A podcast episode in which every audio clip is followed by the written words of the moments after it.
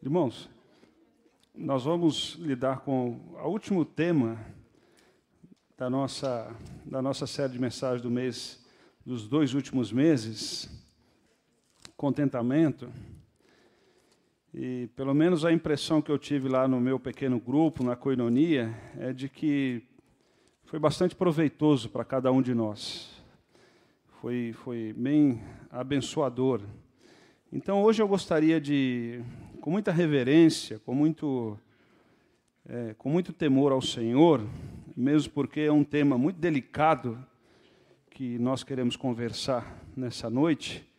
E eu não vou fazer isso sozinho, assim, como ser humano, sei que Deus está presente, mas daqui a pouco uma irmã vai nos ajudar também com algumas percepções.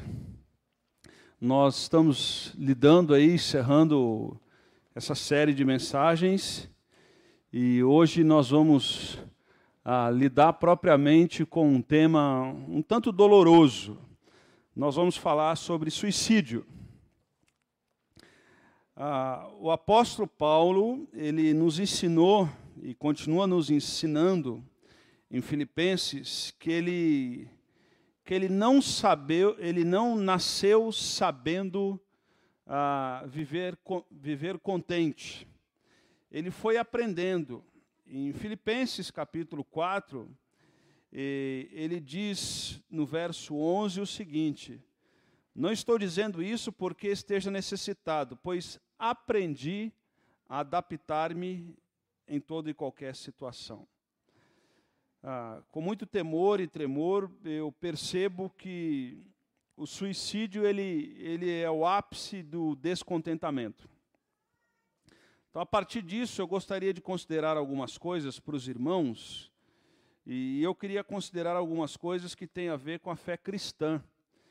E, e eu gostaria de dizer também aos irmãos que o foco da minha fala ah, não é ficar dizendo se o suicídio tem perdão ou não. Isso não me interessa nesse momento. A questão não é essa, a questão é outra. E eu gostaria de também, com a minha fala, abrir portas para aquilo que pretendo fazer o ano que vem, se Deus permitir, durante todo o mês de setembro.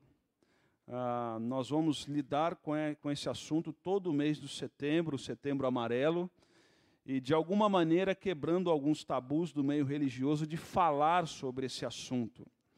Ah, uma vez que isso pode estar sondando o meu coração e o seu coração também.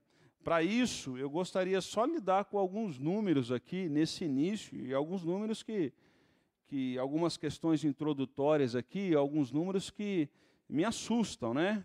Então, eu, uma pesquisa prévia, alguém disse assim: imagine você o que são 258 mil pessoas cometendo suicídio todos os anos na Índia. Ah, Jacareí tem por volta de 215 mil habitantes. Ah, imagina uma Jacareí por ano cometendo suicídio na Índia. Isso está acontecendo hoje na Índia. E os 12 mil e as 12 mil pessoas que ceifaram a própria vida no Brasil por ano. A Organização Mundial da Saúde diz que a cada 40 segundos uma pessoa no mundo comete suicídio. Cada 40 segundos. E eu gostaria, nesse início, uh, de citar alguns casos de suicídio na Bíblia. E depois nós vamos lidar com algumas ações preventivas à luz das Escrituras para lidar com esse assunto. E aí nós vamos ter a contribuição da irmã Silvana aqui também. Ah, o Antigo Testamento ele cita ah, alguns casos. O primeiro caso que eu gostaria de lidar e só citar é o caso do Abimeleque. O texto bíblico diz que Abimeleque foi atingido com uma pedra de moinho na cabeça que rachou o crânio dele. Em Juízes. Ah, certamente, dada a gravidade do ferimento, Abimeleque morreria de qualquer jeito.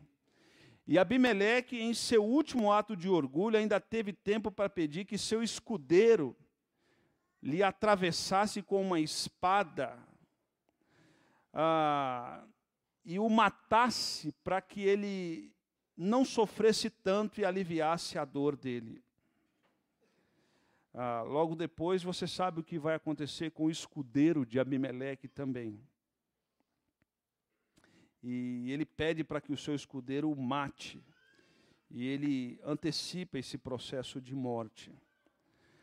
Um caso muito conhecido nas Escrituras, em 1 Samuel 31, 4, é o caso de Saul. Ah, semelhantemente, Saul também já havia sido ferido gravemente. Ah, vocês lembram que Saul ele chegou a um estado de endurecimento do coração dele, que Deus disse que Deus não ia mais falar com Saul. Deus decidiu não falar mais com Saul. E Saul vai procurar uma macumbeira para consultar Deus. 1 Samuel capítulo 28, a médio de Indor. E Saul começa a viver um declínio na vida dele. E em 1 Samuel capítulo 31, Saul já tinha sido ferido gravemente numa luta contra os filisteus, na qual seus filhos também foram mortos antes ali, e, e ele morreria certamente pelas mãos dos filisteus. Mas para não sofrer tal humilhação, ele também pede ao seu escudeiro para que atravessasse com uma espada. Entretanto, o escudeiro, ele é apavorado, vocês sabem da história, o escudeiro não quis fazer isso. Então Saul, ele bota a espada no chão e ele se lança sobre a espada e se mata. Ah, vocês sabem também que depois que isso aconteceu, nós não sabemos o nome dele, mas o escudeiro de Saul comete suicídio também. Ele não teve coragem para tirar a vida do seu senhor, mas vendo o seu senhor ali morto, ele se suicida. Ele se mata, porque ele sabia que se os filisteus o pegassem, ele ia morrer de qualquer jeito. Então ele antecipa a morte dele.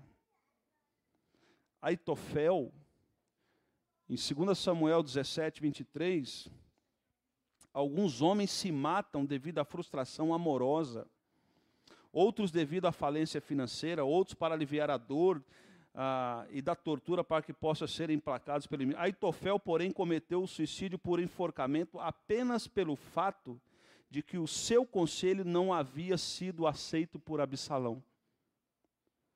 Aitofel não tem um conselho, uma opinião aceita por Absalão, e ele comete suicídio por isso. Mas tem um caso na Bíblia que é um caso que há uma interrogação. Nós não sabemos exatamente se ele cometeu suicídio ou se ele morreu para proteger os seus. Ou se sacrificou a sua vida para proteger os seus, que é o caso de Sansão. Parece, e eu não e eu não vou entrar nos pormenores disso, porque o foco da minha fala não é esse. Ah, parece que o caso de Sansão não foi suicídio. Porque Sansão é citado na galeria da fé de Hebreus. E, e, e Sansão, ele não se mata para aliviar o seu sofrimento ou sua dor. Mas ele se mata em um ato de desespero, para proteger os feus. E a última oração de Sansão foi a seguinte: Ó soberano Senhor, lembra-te de mim. Ó Deus, eu te suplico, dá-me forças mais uma vez e faze-me com que eu me vingue dos filisteus por causa dos meus dois olhos.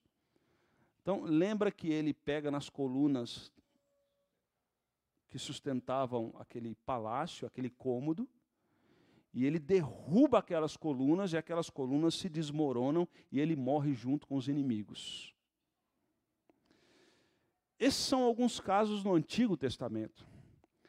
E nós temos um caso emblemático no Novo Testamento, que é o caso do Judas, que era alguém de extrema confiança do nosso Senhor Jesus Cristo no início do seu ministério.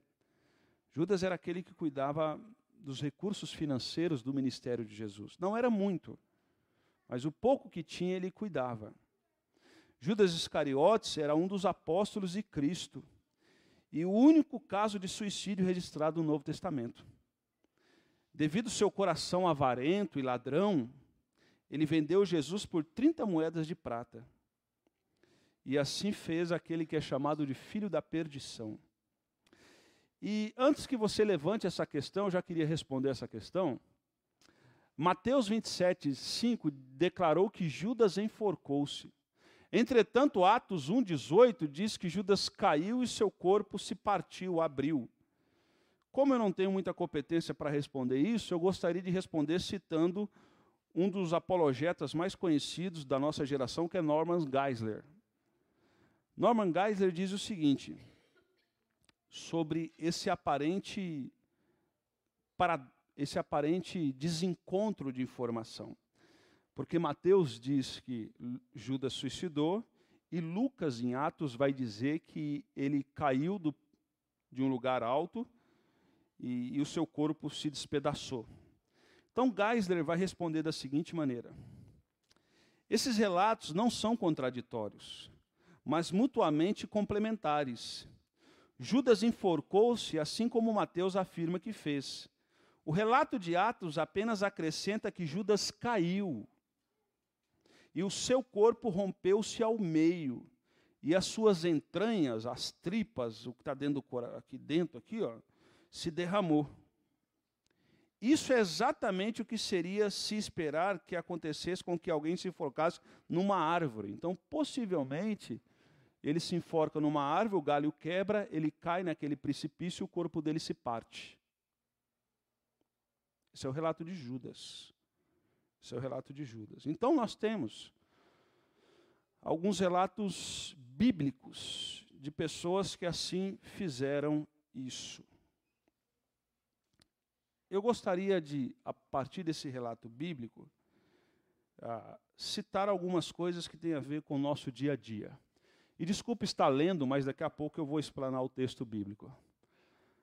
Segundo informações do blog Prevenção a Suicídio e com dados da Organização Mundial de Saúde, estima-se que 800 mil pessoas morram por suicídio anualmente em todo o mundo. Um, uma a cada 40 segundos. Veja bem que essa estatística diz que é uma a cada 40 segundos. Nós não temos estatísticas de tentativas de suicídio. E muitas mortes que são suicídios não são documentadas como suicídio. Por isso a igreja precisa discutir esse assunto. Porque isso está batendo cada vez mais na nossa porta. Correto, irmãos? E nós precisamos quebrar o mito da religião e parar de discutir se quem suicida vai para o céu ou para o inferno, e precisamos discutir ações preventivas no corpo de Cristo. Amém? Amém, irmãos? Ações preventivas. A cada 40 segundos. Daqui a pouco eu vou falar sobre se matar ou ter vontade de morrer. E aí eu vou dar um testemunho pessoal de vontade de morrer. Então, o texto diz aqui: estima-se que 800 mil pessoas morram por suicídio anualmente em todo o mundo, uma a cada 40 segundos o que equivale a 1,4% dos óbitos totais. Cerca de 80, 78% ocorrem em países com renda média e baixa. Segundo a Organização Mundial, os dados são de 2015, apenas 28 países possuem estratégia nacional de combate à morte voluntária. A média global é de 10,7 por 100 mil habitantes, sendo 15 barra 100 mil entre homens e mulheres, e 8 entre mulheres. Agora, olha isso aqui. O continente que mais apresenta os índices mais altos de suicídio é a Europa. A Europa.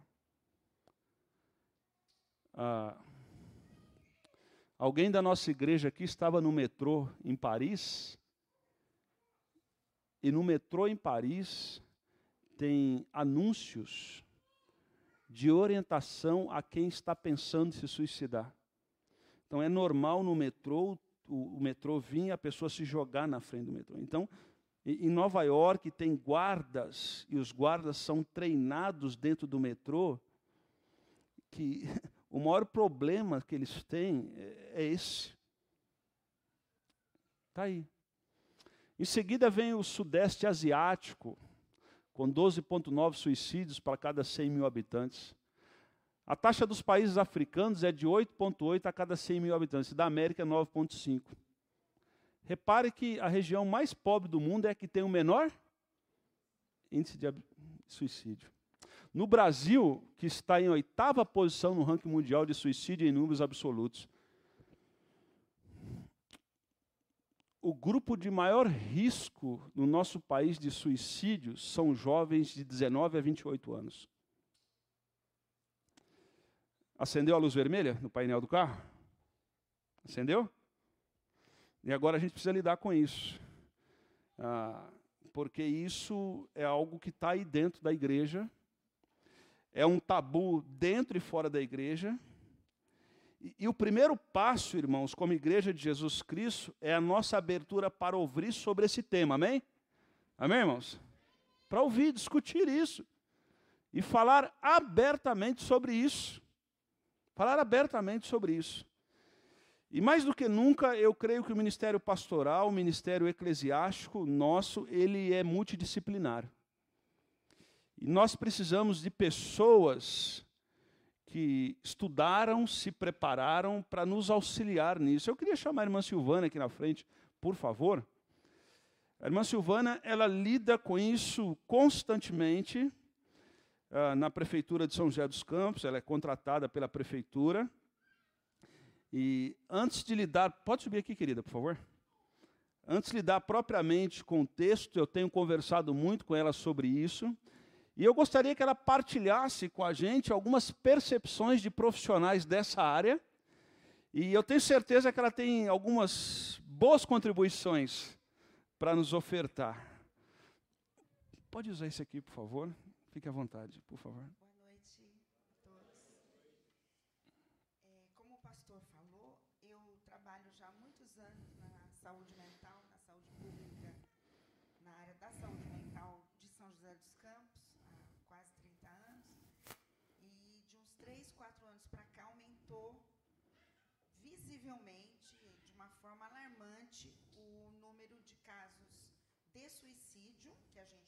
Só notificação e de tentativas. Essas tentativas, como o pastor falou, elas são subnotificadas, né, porque as pessoas que tentam é, não entram na, na linha dos que se suicidaram, entram na linha das tentativas. E algumas, as notificações vão para a gente, para a saúde pública, né, para a rede de saúde mental, e aí a gente tem condição de atender alguns pacientes, porque muitos que tentam suicídio e não conseguem, né? Tem vergonha, não querem aparecer, não querem falar disso. Então, ainda há muito a se fazer. O suicídio já é uma questão de saúde pública. Então, existem alguns é, critérios é, de estar tá priorizando os atendimentos que vêm como tentativa de suicídio. Como o pastor falou, o segundo relatório da Organização Mundial de Saúde, aproximadamente de 800 a 1 milhão de pessoas se suicidam no mundo por ano. 40 pessoas mais ou menos por segundo. É, o Brasil é o oitavo país, né, em número absoluto. E aqui no Brasil, a região onde apresenta a maior taxa de suicídio é a região sul.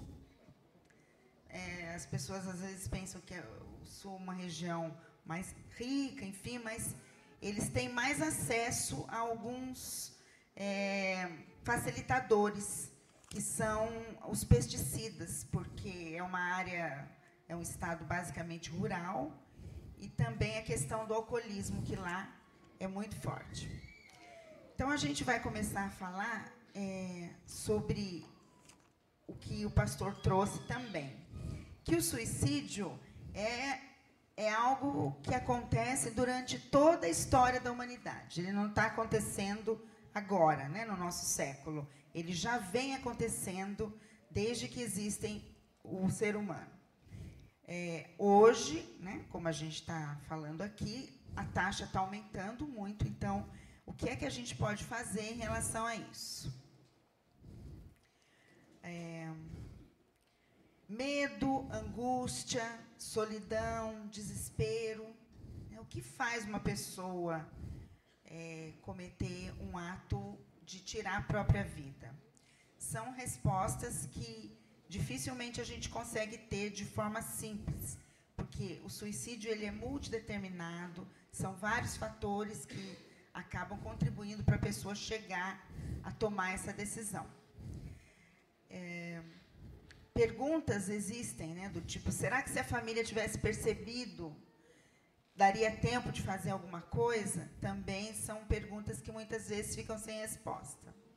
Toda vez que alguém comete suicídio, esse ato ele implica e ele transforma de maneira muito significativa a vida de pelo menos seis pessoas ao redor. Né? A família, amigos, é, colegas de trabalho. Então, tem um impacto é, mortífero na, ao redor, né? no entorno. Ah, ele está entre as dez causas mais frequentes de morte, de um modo geral. A faixa etária que tem apresentado o maior índice de suicídio é, tem cada vez diminuído mais. Para nós chegam dados de 15, 15 a 29, 30 anos. Hum, 75% mais ou menos vem de países médio, baixo, a nível de econômico, de renda social. Então, o fato, é, países ricos têm mais pessoas se matando. Então, não tem nada a ver com a questão da pobreza. Né? Pode influenciar, mas não é, é, um motivo principal. O pastor lembrou bem aí dos países mais pobres na África, em que o índice é menor. A maioria é, que se suicida são os homens. Três homens para cada mulher. As mulheres tentam mais. Então, as tentativas de suicídio frustradas, né, as que não acontecem, que chegam para a gente tratar, é, a maioria, a grande maioria é de mulheres. Então, as mulheres tentam mais, mas os homens conseguem mais. Por quê? O homem vai usar é, meios mais efetivos. Né? As mulheres costumam usar medicamento, excesso de medicamento, e os homens, é, a maior parte deles usam a forma do enforcamento, que vem em segundo lugar, ou arma de fogo, tiro. Ah, o medicamento é a, a, via mais fácil, né? então tem uma tentativa de se inibir o acesso à medicação em grande número. Então, no caso da saúde mental, a gente fraciona, principalmente pacientes com tentativa de suicídio que chegam lá, a gente faz tomar medicação lá na unidade, libera por semana com o responsável da família, porque quem tenta uma vez tem muita propensão de repetir isso. É, então, a medicação vem em primeiro lugar, segundo enforcamento, depois arma de fogo e depois é, as quedas, né? Se jogam de viadutos, na Dutra. Isso acontece muito. É que a gente não fica sabendo. Né? A gente que trabalha com isso acaba sabendo, mas está realmente muito grave.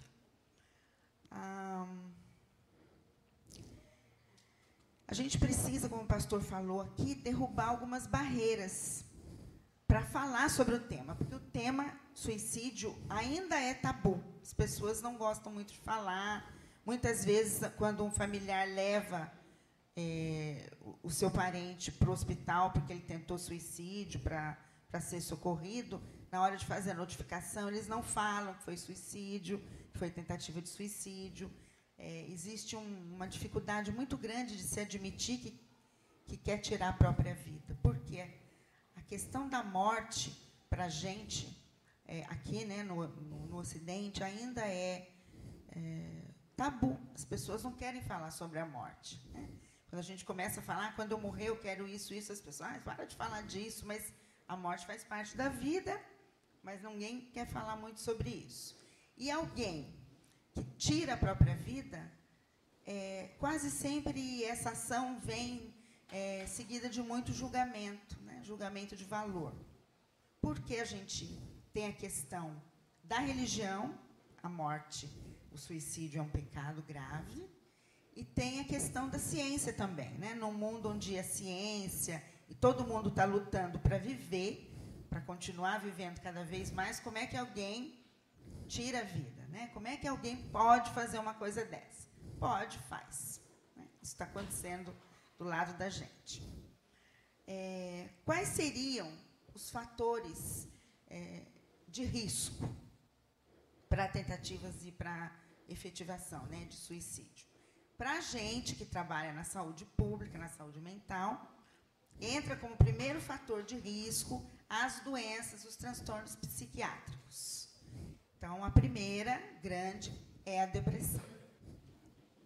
Quase sempre, o paciente que a gente recebe uhum. notificação de que tentou ou que conseguiu morrer estava deprimido, mesmo em tratamento. Mesmo em tratamento. Eu tive, nesses meus 27 anos de atendimento público, é, dois pacientes, né, duas pacientes que se suicidaram, é, apesar de estarem medicadas, de terem acompanhamento diário, é, não teve jeito, duas delas. Né? Então, é, deprimida, depressão, presta atenção. Pode acontecer, sim, da pessoa pensar nisso e chegar a tentar fazer e conseguir. Depois, é, a outra doença psiquiátrica grave que faz com que isso aconteça são os transtornos do humor. Transtorno afetivo bipolar. Depois, as dependências químicas, alcoolismo e uso de outras drogas. É, transtornos de personalidade, que ultimamente também está crescendo muito, que são os borderlines. Né? São pacientes jovens, altamente impulsivos, né, que no momento de impulsividade, porque não foi satisfeito é, algum desejo, não consegue esperar, tenta e às vezes dá azar e consegue morrer. Impulsividade, bem típica dos transtornos de personalidade em jovens. os, e a esquizofrenia, que é uma doença mental grave, muito grave, que paciente sai da, da realidade, ele perde a noção do que ele está fazendo, ele tem alucinação, delírio. Muitas vezes também ele chega a, a se matar, mas menos do que o depressivo que está sabendo o que está fazendo, mas não está aguentando mais lidar com a situação, ele não vê outra saída. A gente não vai entrar nessa questão agora da depressão, né? porque não é o caso, mas pode ser que numa outra oportunidade a gente possa falar disso. Então, o fator de risco principal tem sido os transtornos psiquiátricos. É, às vezes, a pessoa não está deprimida, mas ela sofre é, um grande, um, uma grande decepção, é, desemprego, rompimento de laços afetivos, né, separação. É, isso, esses fatores também fazem com que a pessoa chegue a pensar em suicídio, muitas vezes chegue a tentar, se ela não tem uma estrutura é, psíquica, que a gente chama de um bom rapport, uma boa autoestima, que é seria, eu fico pensando agora, eu estou aqui na igreja há pouco tempo, né, acho que dois anos, nem isso, me batizei agora, no último batismo, então eu estou começando a pensar, tentar alinhar né, as duas coisas. E eu fico pensando nessa questão que o pastor está tratando aqui com a gente sobre contentamento. Né? Quem é que consegue ter um contentamento com a vida que leva, de alguma maneira, conseguir contentamento faz com que a autoestima seja preservada, e isso dá suporte. Né? E o fator social, então, como eu estou dizendo, desemprego, separação, é uma causa para se prestar atenção também se a pessoa ainda está com uma tendência mais depressiva. Também está sendo bastante diagnosticado é, depressão e suicídio em idosos com mais de 65 anos. Então, são os jovens de 15 a 30, os idosos com mais de 65 e os indígenas. Tem questões, né, essa questão do indígena leva em conta a questão do que eles estão vivendo hoje, essa mistura da nossa cultura, dessa diferenciação, mas também para alguns povos indígenas que vivem mais isolados, é, é, da cultura indígena. O suicídio é visto por eles de outra maneira, assim como tinha antigamente os samurais, que era uma questão de honra. Né? Então, ele tem um contexto também muito cultural. Agora, como fator protetor, né, o que, que a gente pode é, fazer para tentar perceber e proteger pessoas que possam vir a, a tentar ou a realmente cometer o suicídio. O fator protetor é, primeiro, um olhar da família, um olhar cuidadoso né, da família, quando se percebe alguma mudança é, no comportamento do familiar ou do colega de trabalho. Né. A pessoa se isola, ela começa a falar muito é, sobre morte, sobre suicídio. Às vezes as pessoas pensam, ah, já vai começar, já vem ela, fala, fala e não faz.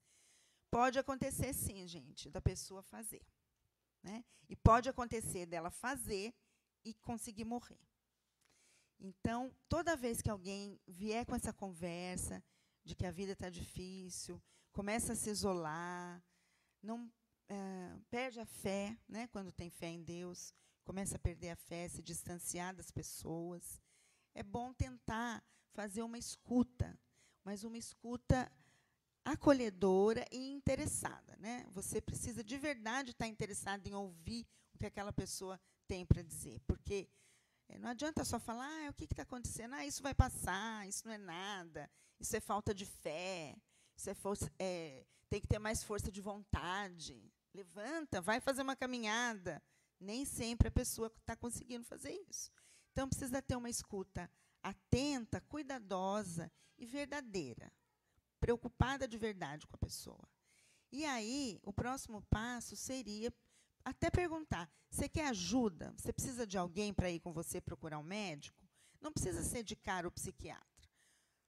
É, pode ser, porque tem um preconceito né, ainda.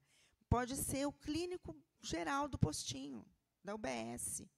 Vai no clínico e fala que está com ideação, que está pensando nisso, está começando a pensar sobre isso. O clínico, muitas vezes, dependendo do clínico, ele mesmo já faz uma medicação, ou então ele já encaminha para o serviço de saúde mental, para a psicologia. Então, é poder olhar e tentar cuidar disso, levar a sério, né? porque não é frescura.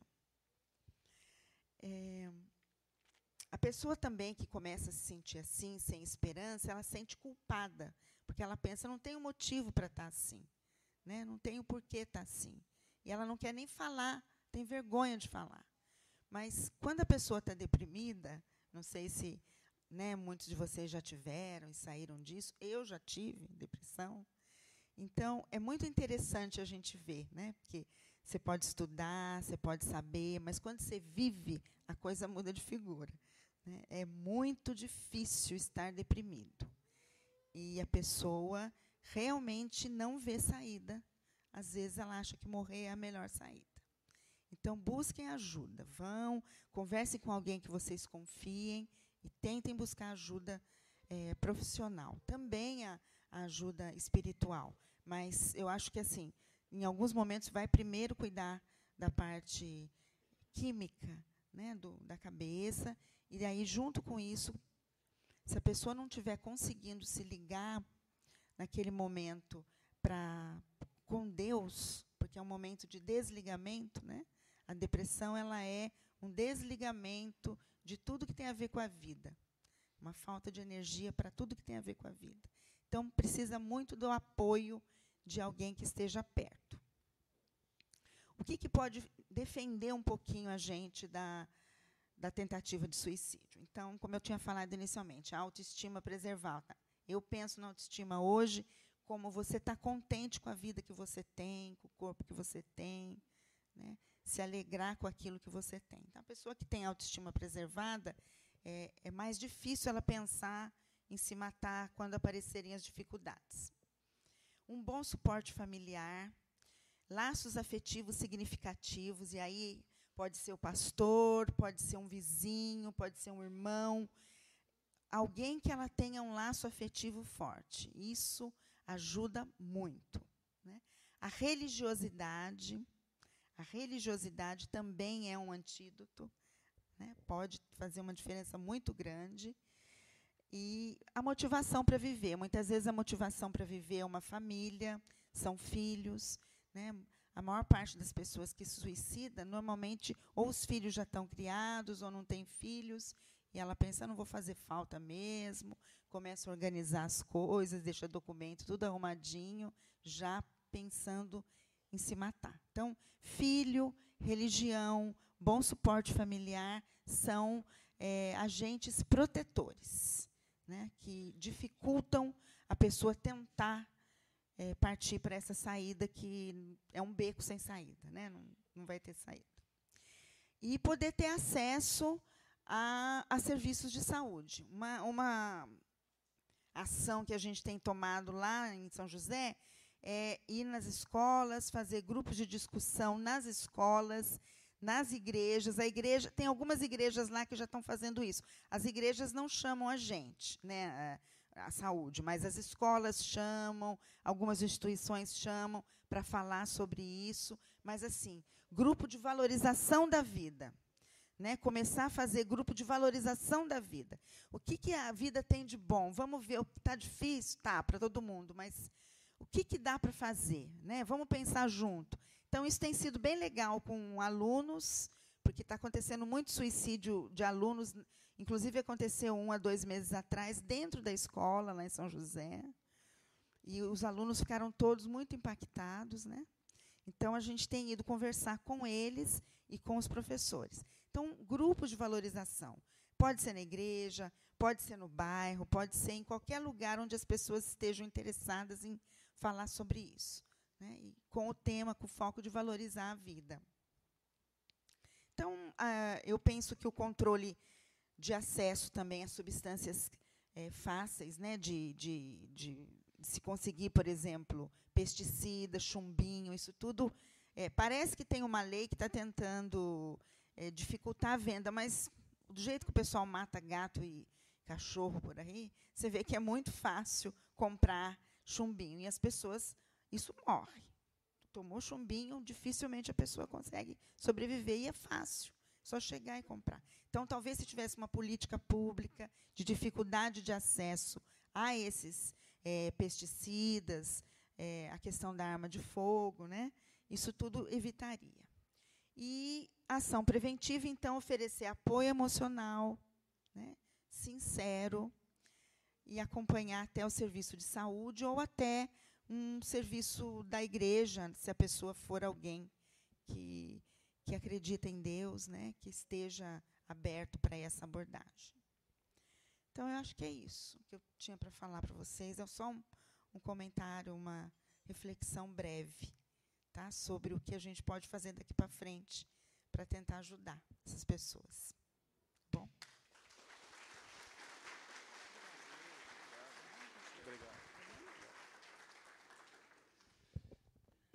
Ok, há uma perspectiva de quem lida com isso diretamente, e, eu gostaria de, é, rapidamente aqui, é, lidar com uma perspectiva da fé com os irmãos agora. É, da fé. Eu, ouvindo a irmã, dialogando, conversando e com outros também, ah, uma das grandes ah, causas do suicídio é, é a falta de foco, de propósito, de objetivo da vida. A vida não faz sentido, porque a vida não tem um caminho, não tem um rumo. E eu gostaria de dizer para os irmãos, assim, com muito mas muito mesmo temor e tremor. Eu gostaria de dizer para os irmãos nessa noite que se eu não tivesse conhecido Jesus, eu seria um dos candidatos. Eu seria um dos candidatos. Se eu não tivesse conhecido Jesus em minha vida. Porque eu gosto de querer entender as coisas, eu gosto de, de que as coisas tenham sentido para mim. E, e sem Jesus, para mim, a vida não faz sentido. Não faz sentido. Então eu quero partilhar dois textos com os irmãos e tentar abrir o coração aqui de, de alguma maneira. Ah, nós estamos preocupados com o nosso pastor quer se matar. Não, não é nada disso. Não é nada disso. Tá bom? Se controle aí, ouça essa mensagem com uma enxada e não com a pá. Como é que se ouve uma mensagem com a enxada? Você pega para? Com a pá você pega e joga para os outros. Amém? Paulo vai dizer em Filipenses capítulo 3 sobre o senso de vida, o senso de propósito de vida dele. E Paulo diz que o senso, você não precisa abrir, eu quero só citar para os irmãos, Filipenses 3, 10, que diz: qual, qual Paulo tá, alguém pergunta para Paulo, para que, que você vive, Paulo? Qual o sentido da sua vida? Um amigo meu me perguntou essa semana, para que, que você vive? A gente brincou e falou assim, para pagar boleto. Alguns de nós, a vida é para pagar boleto. Levanta, trabalha, tenta gastar menos do que ganha, ah, vai daqui, vai de lá, paga aqui, paga ali, fecha o mês, o outro mês é a mesma. A vida é para pagar boleto. E aí alguém disse para Paulo, Paulo, qual o sentido da sua vida? O, por, por que, que você existe? E aí Paulo disse assim em Filipenses 3,10, sabe qual é o sentido da minha vida? E por que, que eu não desisto? Por que, que eu quero continuar caminhando? Por que, que eu não chuto o pau da barraca? Paulo está dizendo. O sentido da minha vida, Filipenses 3,10, é o seguinte: eu quero conhecer a Cristo, o poder da sua ressurreição e participar dos seus sofrimentos. Paulo diz que o sentido da vida dele é conhecer a Cristo, amém? Conhecer a Cristo. E quando nós conhecemos a Cristo, a possibilidade de ter um vazio no existencial no nosso coração, ela vai para zero. Porque esse vazio existencial de dentro do nosso coração, ele só pode ser preenchido por uma pessoa. E essa pessoa não é um amor de verão. Essa pessoa não é o uso de uma substância que me tira da realidade e me alivia o sofrimento. É, isso é Jesus, por isso que Paulo fala assim: eu quero conhecer a Cristo. Eu quero conhecer a Cristo. Então, por favor, nessa noite, nunca mais fale que depressão é coisa de fresco. Que depressão é coisa de gente fraca. Que depressão é, é coisa de gente fresca que depressão é coisa de rico, porque pobre não tem tempo para ficar deprimido. Não fale isso. Depressão é, é, é uma doença. É, ela existe. A igreja pode te ajudar muito. Mas talvez você precise de um médico, amém? Mas você precisa de um médico. Você precisa ir num psiquiatra, não é coisa de doido, bota isso na sua cabeça. Essa cabeça sua flamenguista limitada, que acha que no final tudo vai dar certo. Dá sorte. E que sorte.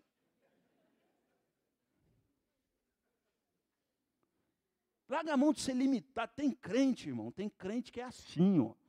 Tem crente que é, é um jumento. É tapado de tudo. Desculpa a expressão. É tapado de tudo. Eu creio na oração, eu creio no poder de Deus, mas eu creio também que Deus derramou sabedoria a médicos. Eu creio no poder de Deus. Eu creio que o Senhor há de levantar. Mas eu creio que Deus deu sabedoria a médicos. E foi Deus que deu, porque o diabo não tem competência para isso. Ele veio só para roubar, matar e destruir. Então, qual é o senso de vida de Paulo? O senso de vida de Paulo é conhecer a Deus. Porque ele sabe que quando Deus invade o nosso coração, não tem mais espaço. Os espaços são preenchidos. E aí, ele vai dizer que eu quero conhecer o poder da sua ressurreição. Setembro do ano que vem, se Deus permitir, nós vamos falar não sobre setembro amarelo, nós vamos falar de morte, de suicídio, nós vamos falar de vida. Porque o Evangelho de Jesus Cristo é vida, irmãos. E o Senhor veio para dar vida e vida em abundância. E nós esperamos por um céu, por uma nova Jerusalém? Sim, esperamos. Mas em meio ao sofrimento e à injustiça do nosso dia a dia, o Senhor quer que lancemos sobre Ele todas as nossas ansiedades. Ele diz: Vinde a mim, todos vós que estão cansados, sobrecarregados. Sabe o que eu vou fazer com você? Eu não vou julgar você, eu vou aliviar você. É isso que o texto sagrado diz. E aí, Paulo, 1 Coríntios capítulo. Desculpa, 2 Coríntios capítulo 1, a partir do verso 3, eu quero considerar a leitura desse texto com os irmãos para me encerrar. O apóstolo Paulo diz assim, lá em, em, em 2 Coríntios, capítulo 1, a partir do verso 3. Abner, é, é, isso, obrigado, Abner. Ele diz assim: Bendito seja o Deus e Pai de nosso Senhor Jesus Cristo, o Pai das. Pai do que, irmãos? Misericórdias e quando o nosso senso de vida é conhecer a Deus, as misericórdias do Senhor, elas nos revestem, irmãos. E talvez você está num quadro depressivo, pensando em morte. Saiba que o nosso Deus é um Deus de misericórdia, amém? Nosso Deus é um Deus de misericórdia. E alguém já disse sabiamente que hoje pela manhã o Senhor nos deu nova possibilidade de viver, porque as misericórdias do Senhor se renovam a cada manhã. Então nós não somos um bando de alienado. Nós não somos um bando de besta que fica crendo em alguém que fica falando asneira na frente. Não. Nós somos alguém que cremos num Deus de Pai do nosso Senhor Jesus Cristo, que é o Pai de todas as misericórdias. Ele derrama misericórdia sobre nós. E é sobre essa misericórdia que nós temos que nos apegar para não ficarmos loucos. Para não ficarmos loucos. Porque quando a gente olha para o cenário econômico, cenário político, o cenário do mundo, se a gente levar isso a ferro e fogo, a gente vai ficar louco. Alguém já disse assim, porque é isso que vocês querem. Vocês querem deixar a gente doido. Mas o nosso Deus não é o Deus que deixa a gente doido, é o Deus de toda misericórdia. E não só isso, Paulo vai dizer que ele é o Deus de toda consolação. Verso 4 diz que nos consola em todas as nossas tribulações. Todas. Todas. Você está passando por tribulação, meu querido. E tribulação não é frescura. Eu sei, a sua dor é insuportável, porque é você que está sentindo. Mas devemos não desistir, dobrar o joelho, pedir misericórdia e dizer, Senhor, em oração, dizer, é o a tua palavra diz que é o Senhor que me consola em todas as minhas tribulações. Algumas pessoas vivem sem sentido para a vida. E a falta de sentido na vida o faz sentir uma pessoa de, uma subcategoria. Mas o Senhor está dizendo que Ele pode nos dar sentido e nas nossas tribulações, Ele que nos consola. Ele que nos consola. E aqui uma palavra de consolo é a seguinte: algumas das nossas tribulações fomos nós mesmos que provocamos. Nós que plantamos. Mas a Bíblia não diz se você plantou, não. Ele diz que Deus nos consola em todas as nossas tribulações. Amém? Essa é a nossa certeza. Nós não ficamos doidos e não tentamos isso, porque o Deus é o Deus de toda misericórdia e é o Deus que nos consola de todas as, em todas as nossas tribulações. Para que, que Deus nos consola? Para a gente contar vantagem? Não. Para fazer o que a Vera fez domingo aqui. O que, que a Vera fez domingo? Olha o que, que diz aqui. Desculpa, Vera, não pedi autorização, mas olha o que, que diz. Para que, com a consolação que recebemos de Deus, possamos fazer o quê? Possamos o quê, irmãos? Quem? Outros. Então a comunidade de Jesus é do povo que passa a tribulação e o Espírito Santo o consola, e agora o consolo que Deus dá é para fazer o quê? Consolar outros. Vou repetir. Parece ser óbvio, mas não é. Nosso Deus é o Deus de toda misericórdia, o Deus de todo consolo. E Ele nos consola em todas as nossas tribulações. Para que, que Ele nos consola em todas as nossas tribulações? para que, através da, do sofrimento que passamos e do consolo que tivemos, possamos fazer, sabe o quê? Consolar outros. Perceba, essa é a segunda questão que eu gostaria de responder quando a irmã levantou aqui. A igreja de Jesus Cristo é a igreja do povo que sofre e é consolado, e através do consolo que recebeu, eles consolam outros. A irmã disse que para a gente não cair nesse mal, nós precisamos de grupo de apoio.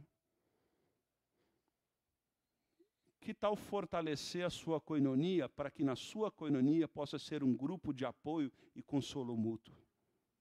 A igreja está dando possibilidades. Talvez no grupo jovem, ser um grupo de consolo e apoio as nossas reuniões que possam ser grupos de consolo e apoio, porque as tribulações que nós passamos, nós precisamos nos apropriar do consolo e da misericórdia, porque é isso que Deus vai usar para que a gente possa apontar esperança na vida de outros, para que eles possam conhecer a Cristo, o poder da sua ressurreição e participar dos seus sofrimentos. É isso que Paulo está dizendo. Verso 5 ele diz assim: Pois assim como os sofrimentos de Cristo transbordam sobre nós, também por meio de Cristo transborda a nossa. Então tudo é Cristo, tudo é Cristo. Se somos atribulados, é para consolação. E para consolação de vocês, a qual lhes dá paciência para suportarem os mesmos sofrimentos que nós estamos padecendo. E olha só, e a nossa esperança em relação a vocês está firme. Porque sabemos que, da mesma forma como vocês participam dos sofrimentos, vocês também vão participar do quê? Irmãos, não quero que vocês desconheçam as tribulações que sofremos na província da Ásia. E olha o que, que Paulo diz aqui: as quais foram muito além da nossa capacidade de suportar ao ponto de perdermos a esperança na própria? Houve um momento na vida de Paulo que Paulo disse assim: será que não é melhor morrer? A tribulação foi tão dura na vida de Paulo que ele diz assim: além da minha capacidade de suportar. A ponto de que, Paulo diz, a ponto de que eu cheguei a pensar em perder a esperança da própria da própria vida. De fato, verso 9. Já tínhamos sobre nós a sentença de morte, para que não confiamos em nós mesmos, mas em Deus. E esse Deus faz o quê? Ressuscita os mortos.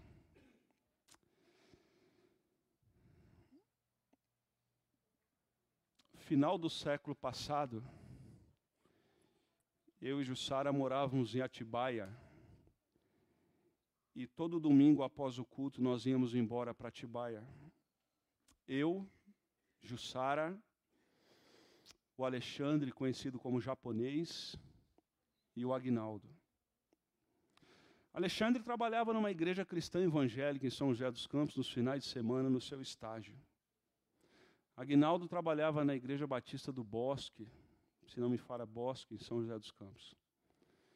E todo domingo à noite, nós íamos para uma casa de uma irmã aqui da igreja, fazíamos o nosso lanche e entrávamos num Fusca 1979 bege e íamos embora para Atibaia. Chegávamos em Atibaia por volta de uma, uma e meia da manhã porque íamos numa velocidade tal do Fusca que precisávamos economizar bastante combustível. Agnaldo era um cara com uma mente fantástica. Agnaldo me deu o primeiro livro de presente sobre John McCartney. Agnaldo me fez ler John McCartney. Agnaldo tinha uma mente brilhante. Era um rapaz do sul da Bahia. Uma capacidade cognitiva fora do normal.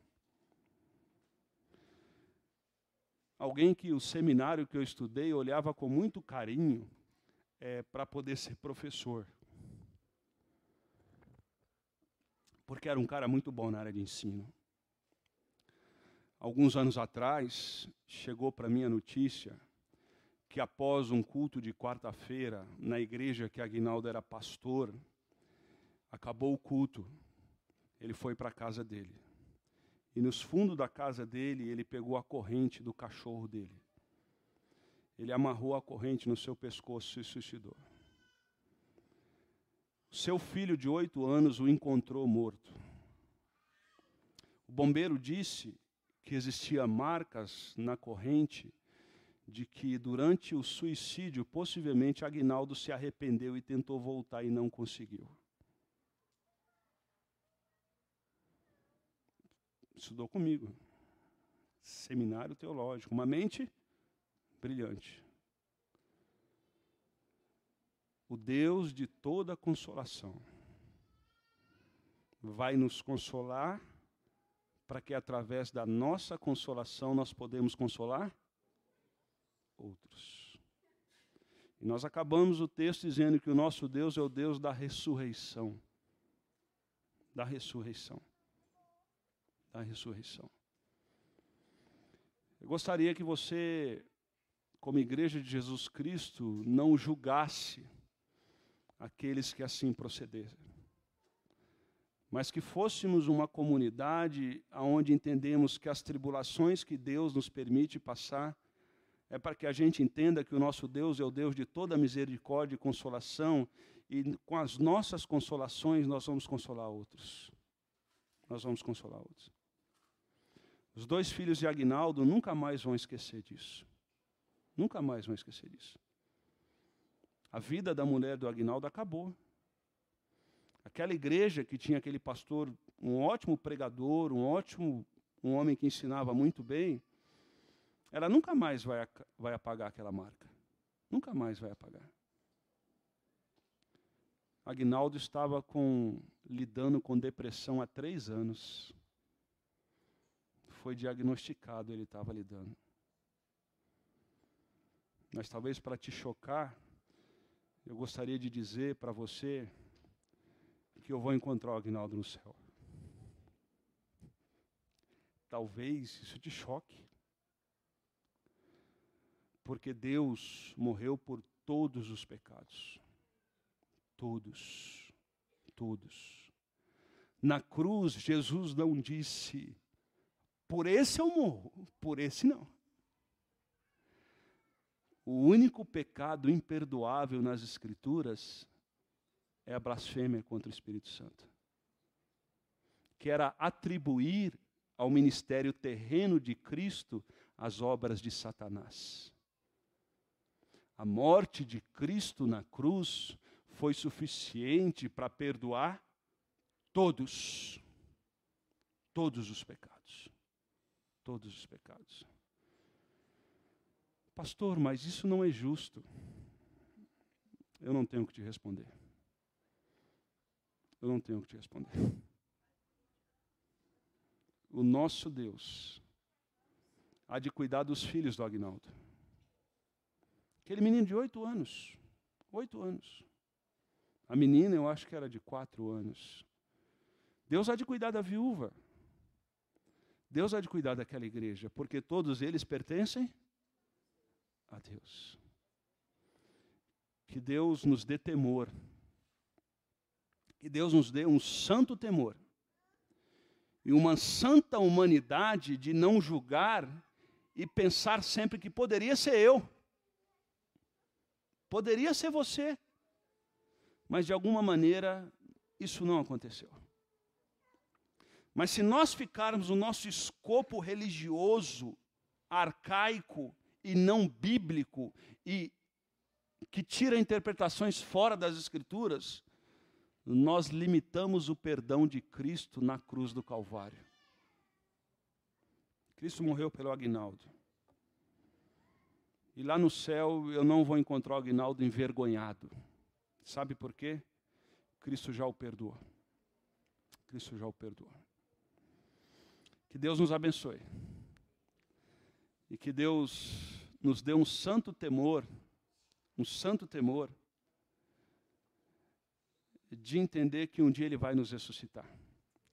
E eu quero plagiar um pastor, dizendo uma frase desse pastor para os irmãos agora. Eu odeio a morte. Eu odeio a morte com ódio mortal. Cristo odiava a morte. Por isso que as escrituras diz que a morte é o último inimigo que Cristo venceu na cruz. Amém? Então a igreja de Cristo é a comunidade da vida. É a comunidade daqueles que têm vida. É a comunidade daqueles que celebram a vida.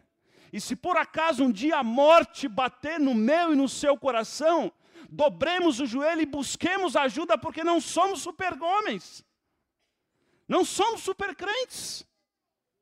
Temos as nossas limitações, e se permitirmos que Satanás guarde isso dentro do nosso coração, como foi com meu amigo, nós vamos consumar isso. Certo dia, depois de uma tragédia que nós vivemos como igreja, no outro dia que a imprensa estava me ligando, estava uma loucura, eu acordei por volta de três e meia, quatro horas da manhã, com desejo de morte. A minha cabeça estava mil e eu não queria acordar minha esposa para não assustar, porque a situação dela já era muito difícil. Eu corri no telefone, liguei para um amigo meu que estava em, em outro estado, bem longe, e disse: Cara, eu estou pensando nisso. Na hora ele pegou o telefone e começou a orar comigo. E aquela voz maligna foi repreendida, eu acalmei o coração, tomei um banho e voltei a dormir. Busque ajuda. Confesse. Busque ajuda. Aproprie-se da graça que há em Cristo Jesus, porque a comunidade de Cristo é a comunidade da vida. Cristo veio para dar vida e vida em abundância. E algumas vezes Satanás vai sussurrar no meu e no seu ouvido que a morte é a melhor opção. E a morte não é a melhor opção. A melhor opção, sabe qual que é? O Deus e Pai de nosso Senhor Jesus Cristo, Pai de todas as misericórdias, que nos consola em todas as nossas tribulações. Todas, todas, todas. Qual é o sentido da vida? Conhecer a Deus. O poder da sua ressurreição.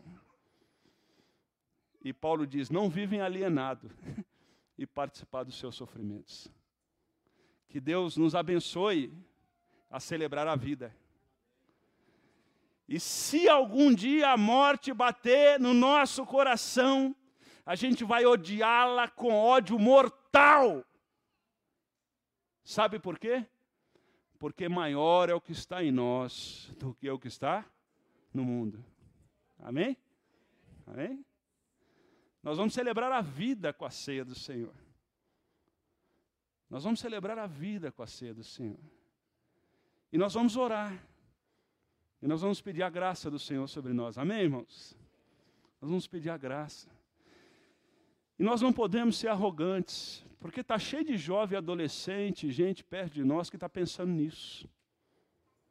E aí nós precisamos pedir assim, Deus, me dê sensibilidade, me dê percepção, me dê discernimento, para que ninguém perto de mim sofra isso. E se alguém sofrer, que essa pessoa tenha em mim um refúgio, um abrigo, alguém do qual pode contar. Amém, queridos? Amém? Vamos pedir a graça do Senhor sobre nós? Aí onde você está, aí onde você está, abaixe sua cabeça, feche seus olhos. Vamos pedir isso para Deus. Primeiro em oração, a gente podia dizer assim: Senhor, obrigado pela vida que o Senhor me deu. Obrigado pela vida, obrigado porque eu posso viver. E me ajude, ó Deus, celebrar a vida, que a minha vida não possa ser só pagar boleto mas que possa ser uma vida que tenha sentido, que faça sentido. E a vida que faz sentido, Jesus está nela. Jesus está nela. E talvez nessa noite, ouvindo sobre isso, esse tipo de proposta tem tentado entrar no seu coração e na sua mente. Talvez nessa noite, em nome de Jesus, você possa repreender isso e dizer: Não, eu quero viver a vida que Cristo tem para mim. Faz sentido em Cristo, faz sentido em Cristo. E talvez, como igreja de Jesus Cristo, a gente pode pedir perdão a Deus porque a gente está acostumado a prestar culto. E não é só prestar culto, é ser uma comunidade terapêutica de ajuda. Talvez lá na minha coinonia, lá no meu pequeno grupo, no grupo de jovens, grupo de adolescentes, crianças, casais, seja qual for, pessoas estão pensando sobre isso. E talvez eu possa ser ouvido do Senhor na vida dela. Talvez eu possa ser voz do Senhor na vida dela. Então, a segunda oração nossa é que o Senhor nos use de acordo com a vontade dEle. É que o Senhor nos livre disso, mas o outro lado é que o Senhor tire mitos, percepções erradas que nós temos e nos faça úteis na causa do Mestre. Na causa do Mestre. Senhor, obrigado por tua palavra. Obrigado pela irmã Silvana, que pôde compartilhar um pouco daquilo que o Senhor tem dado a ela. E ajude no nosso auditório, na nossa igreja, pessoas que o Senhor vai levantar para que possam atuar nessa área e possam preservar a vida, possam ser instrumentos do Senhor. Nos ajude como comunidade de Cristo Jesus a não manter o véu da ignorância da religião sobre os nossos olhos mas nos ajude a tirar essa ignorância, esse véu e a luz da tua palavra poder ser de fato e de direito úteis aonde o Senhor tem nos levado. Nos ajude, ó Pai, porque isso só é possível se o Senhor gerar isso em nós. Por nós mesmos nós não conseguimos. E obrigado porque o Senhor é o Senhor, é o Deus da vida. E nós vamos celebrar a vida através da ceia do Senhor nesse momento. Obrigado porque o Senhor nos deu vida. O Senhor nos deu o sopro da vida. E essa vida só faz sentido se vivermos para o Senhor. Então nos ajude a viver para o Senhor e para a glória do Senhor e em nome do Senhor até o dia que o Senhor vai nos levar. Em nome de Jesus que nós oramos e agradecemos. Amém e amém. Amém, irmãos.